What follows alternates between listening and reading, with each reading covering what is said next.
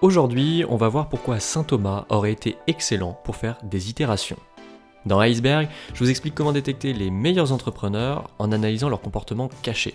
Je suis Mathieu Nasri, fondateur d'Elveo, l'outil qui permet aux investisseurs d'affiner leur due diligence RH.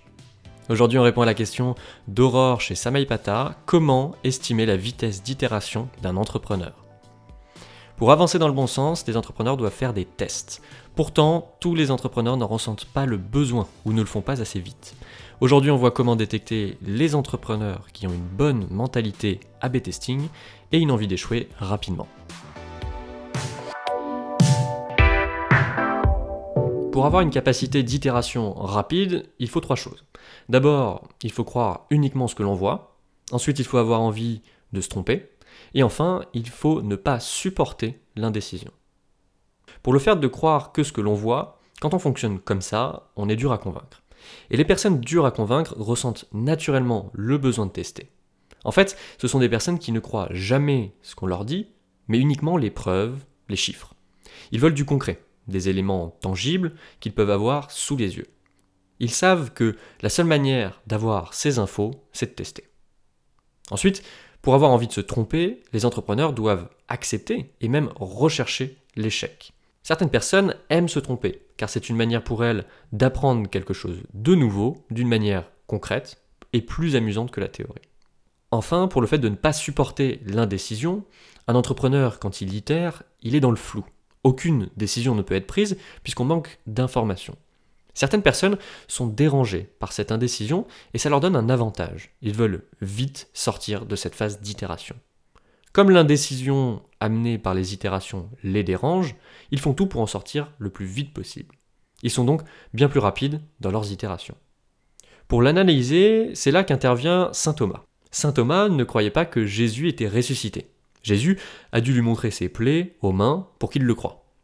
Saint Thomas ne croyait que ce qu'il voyait. Et la meilleure manière de faire des itérations, c'est justement ça. Ne pas croire ce qui est dit, ce que l'on pense ou ce que pensent les autres, mais uniquement ce que l'on voit, des métriques, des stats, de l'AB testing. Un entrepreneur dur à convaincre, qui ne croit que des preuves tangibles et objectives comme Saint Thomas, va itérer rapidement. Vous cherchez donc des entrepreneurs qui ont trois qualités. D'abord, ils croient que des preuves tangibles et objectives. Ensuite, ils ont envie de se tromper. Et enfin, ils ne supportent pas l'indécision.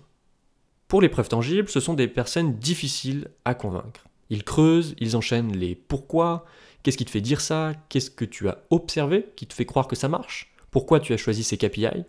Ensuite, ce sont des personnes qui n'aiment pas se projeter, car c'est trop flou et trop intangible. Ils parlent donc souvent du présent et du court terme, ils préfèrent des sports de force aux sports d'endurance, comme la boxe ou le sprint. Enfin, ils sont ouverts d'esprit et ils n'ont pas d'avis, ils s'en construisent un. C'est un point très important. Évitez les entrepreneurs qui ont un avis et qui essayent de le confirmer ou de l'infirmer. L'idéal, c'est d'avoir des entrepreneurs qui se créent une opinion, et non pas des entrepreneurs qui testent pour essayer de changer leur opinion. Pour l'envie de se tromper, ce sont des personnes qui aiment tester, et ça s'applique dans tous les domaines.